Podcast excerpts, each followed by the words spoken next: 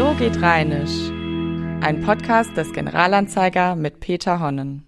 Dies ist die dritte Folge meines Podcasts So geht Rheinisch, in dem ich auf die Besonderheiten der rheinischen Alltagssprache eingehe. Der Alltagssprache, die an Rhein und Ruhr heute gesprochen wird. Dabei ist das Augenmerk besonders gerichtet auf die Sprachgeschichte, auf die Spuren, die frühere Epochen heute noch in unserer Alltagssprache aufweisen. In der letzten und zweiten Folge ging es um die keltisch-rheinische Sprachgeschichte und die Spuren, die die Kelten in unserer heutigen Alltagssprache und Namenwelt hinterlassen haben. Am Ende dieser Folge hatte ich Ihnen versprochen, dass es heute um noch ältere Wörter gehen soll. Dieses Versprechen war natürlich mutig, denn im Rheinland haben wir ein Problem, wenn wir über ganz alte Wörter sprechen wollen. Die rheinische Sprachgeschichte leidet natürlich darunter, dass hier die schriftliche Überlieferung erst spät einsetzt, verglichen mit dem lateinischen oder orientalischen Sprachraum. Wenn wir also über das Jahr 500 nach Christus zurück hinausgehen wollen, dann sind wir darauf angewiesen, Wörter zu rekonstruieren, indem wir Prinzipien der Sprachgeschichte, die wir kennen, anwenden. Oder wir müssen ein Ausschlussverfahren anwenden, indem wir schauen, ob Wörter romanische, also lateinische oder noch andere Spuren haben. Wenn diese nicht gegeben sind, so kann man annehmen, dass es hier sich um einen germanischen Ursprung handelt, der aber von der Lautform nicht mehr bekannt ist. Aber trotzdem kann man auch von der Verbreitung eines Wortes ausgehen, zum Beispiel äh, feststellen, dass ein Wort sehr alt sein muss, wenn es zum Beispiel in den Niederlanden oder im englischen Sprachraum ebenfalls weit verbreitet war und dort auch sehr alt ist, dann muss das Wort eine ganz alte Wurzel haben. Einige dieser Wörter möchte ich Ihnen also mit allem Vorbehalt vorstellen. Es sind Wörter, die wir heute noch in der Umgangssprache hören. Es geht los mit dem Wort Put oder Pot, rheinisch für Hand oder Fuß. In den Mundarten ist es weit verbreitet. Äh, in der heutigen Alltagssprache hört man es nicht mehr so häufig, aber ich bin am Niederrhein noch mit den Putschakes aufgewachsen, also die Bezeichnung für kleine Kinderhände. Wenn die Kinder vom winterlichen Spiel abends nach Hause kamen, sagte die Mutter dann ganz besorgt, boah, was hast du für kalte Putschakes. Das Wort Put oder Pot ist natürlich der Vorläufer für unsere hochdeutsche Pfote, die Luther in die Schriftsprache eingebracht hat. Aber das Wort scheint tatsächlich im Rheinland entstanden zu sein, denn wir haben in Südbelgien aus der Spätantike einige Grabsteininschriften, die solche Namen wie Pauto, Pauta, Pantoni und so weiter aufweisen. Und die bedeuten, nach allem, was wir wissen, tatsächlich Herr oder Hauptpfote, die dort beerdigt sind. Das Wort ist also in der Spätantike um diese Zeit dort schon belegt.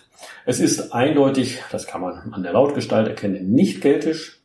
Es muss also älter sein als die keltische Besiedlung und deshalb ist anzunehmen, dass unsere Put oder Pote tatsächlich uralte germanische Vorfahren hat. Ein anderes schönes Wort ist Manx oder Manz. In den Mundarten ebenfalls weit verbreitet, aber auch in der Umgangssprache noch zu hören. Ich habe es gerade vor einer Käsetheke in einem Supermarkt gehört, als eine Frau zu der Verkäuferin sagte, boah, der Camembert ist aber schon was Manx, wa? Das bedeutet natürlich, äh, dass der Käse schon am Fließen war, wie man so schön im Rheinland sagt. Auch der schöne rheinische Spruch, im Bauch wird doch alles Manx, ist ziemlich weit verbreitet. Der bedeutet natürlich, dass man eine Entschuldigung dafür hat, wenn man kein mehrgängiges Essen herbeizaubert im Bauch wird ja doch alles eins und das passt natürlich auch sehr schön zu der rheinischen Küche, die ja bekanntermaßen eine richtige Durcheinanderküche ist. Da wird alles durcheinander gematscht und dann auf den Teller gebracht. Dieses Wort ist wirklich alt. Altdeutsch kennen wir es als Manzon Euter. In den Mundarten heißt es meistens unfruchtbar. Es hat tatsächlich germanische, wahrscheinlich sogar indogermanische Wurzeln. Denn äh, wir können einen Wortstamm Mank Säugen rekonstruieren, der sozusagen, soll man sagen, zu den Urwörtern gehört, aus denen sich schließlich hier im Rheinland das Wort Manx entwickelt hat. Also ein wirklich sehr, sehr altes Wort. Ein Wort, das ich auch oft benutze noch, ist das Wort Miege, auch wenn es äh, in der Alltagssprache heute nicht mehr ganz so häufig ist. Es ist eine Bezeichnung für eine sehr undurchsichtige Flüssigkeit. Also wenn auf einer Party jemand sagt, hau ab mit der Miege oder hau mir ab mit der Miege, dann meint er meistens irgendwie ein Cocktailgetränk, was er nicht kennt. Die Steigerungsform ist Pferdemiege und am schlimmsten ist im Ruhrgebiet die Grachtenmiege.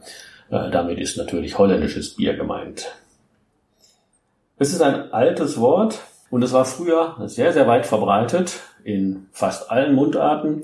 Es ist sogar auch noch schriftlich sehr lange benutzt worden, bis ins 16. Jahrhundert. Und es war ein allgemeines Wort für Urin. Äh, es ist dann erst im Hochdeutschen durch diese Bezeichnung verdrängt worden.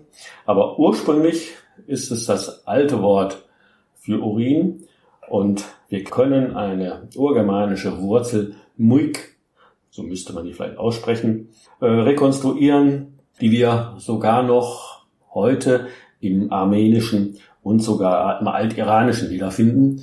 Also muss es ein richtig altes indogermanisches Wort gewesen sein. Ein anderes Wort, ich habe mich am Enkel gestoßen, war in meiner Jugendzeit noch weit verbreitet, scheint aber auch langsam zurückzugehen. Also wenn man sich am Ellenbogen stößt. Das Wort ist im Englischen und im Niederländischen tatsächlich hochsprachlich ein Zeichen dafür, dass es ziemlich alt sein muss. Althochdeutsch Ankral und wir kennen es im Altindischen sogar als Anja, also muss es sehr alt sein und es wird sehr wahrscheinlich auch indogermanische Wurzeln haben.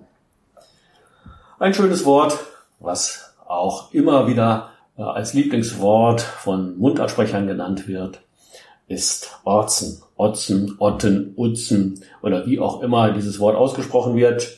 Es steht für die Essensreste auf dem Teller. Mütter haben früher immer ihre Kinder zurechtgewiesen, lasst bloß keine Otzen stehen oder liegen. Das Wort ist nicht nur rheinisch, obwohl viele Rheinländer und Rheinländerinnen glauben, dass es hier entstanden ist. Es ist weiter verbreitet und auch hier können wir wieder sogar in der englischen und niederländischen Hochsprache das Wort nachweisen. Im Englischen heißt es Orts, im niederländischen Ort. Althochdeutsch ist es als Urezan überliefert. Da heißt es einfach als Verb nicht aufessen. Und auch gotisch haben wir es als Ulcitan nachgewiesen. Ein Beleg dafür, dass dieses Wort auch noch auf ältere Wurzeln zurückzuführen sein muss. Der Schlacks. Die Bezeichnung im Rheinland weit verbreitet für einen dünnen Mann, auch in der Umgangssprache heute noch sehr gelaufig.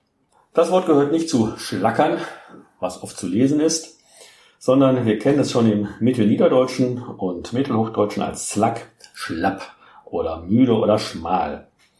Auch altsächsisch, also noch älter, ist es äh, nachgewiesen als Slack oder Slakian, dort heißt es auch schlapp. Und sehr wahrscheinlich hat es eine vorgermanische Wurzel, weil wir auch ein griechisches Wort, Lagaros, wahrscheinlich auf dieses Wort zurückführen können. Also auch der Schlacks hat ganz alte Wurzeln. Denken Sie daran, wenn Sie jemand nächste Mal als Schlacks bezeichnen, dass Sie hier ein Wort benutzen, das seit 2000 Jahren von Mund zu Mund gegangen ist. Auch in der Aussprache kann man noch ganz alte Wurzeln erkennen. Ein rheinisches Universalwort für alles Mögliche ist schäbig. Schäbig kann im Rheinland alles sein. Das Wetter ist schäbig, das Essen ist schäbig, die Nachbarn können schäbig sein, überhaupt alles in der Situation kann schäbig sein. Wenn man das Wort im Duden nachschlagt, wird man dort die Aussprache einen Hinweis finden, dass man schäbig sagen muss. Damit liegt der Duden eigentlich sprachgeschichtlich gesehen nicht richtig, sondern die Rheinländer sprechen richtig von schäbig. Denn das Wort geht auf eine altnordische und germanische Form skap zurück, damit ist die Reude gemeint und daraus hat sich unser modernes Wort schäbig gebildet. Also der Duden muss nicht immer recht haben, sondern auch die Rheinländer können für sich beanspruchen, dass sie durchaus berechtigt sind, nicht von schäbig, sondern von schäbig zu sprechen. So, das war ein kleiner Ritt durch wirklich alte Sprachgeschichte. Also Wörter, die tatsächlich aus germanischer oder sogar vorgermanischer Zeit stammen. In der nächsten Ausgabe, in der Folge 4, wird es dann um die lateinischen oder römischen Hinterlassenschaften in der rheinischen Sprache gehen. Die sind natürlich weitaus umfangreicher als diese Wortfelder, die wir jetzt hier vorgestellt haben. Es wird sich zeigen, ob wir da mit einer Folge auskommen. Also beim nächsten Mal Folge 4 römische Hinterlassenschaften in der rheinischen Alltagssprache. Und wie immer der Hinweis, wenn Sie genaueres oder weiterführendes lesen wollen, in meinem Buch Wo kommt das her? Herkunftswörterbuch der Alltagssprache in Rhein und Ruhr habe ich alles das, was ich hier erzählte, viel ausführlicher und besser belegt noch erklärt. Bis zum nächsten Mal. Peter Honnen. Das war So geht Rheinisch, ein Podcast des Generalanzeiger mit Peter Honnen.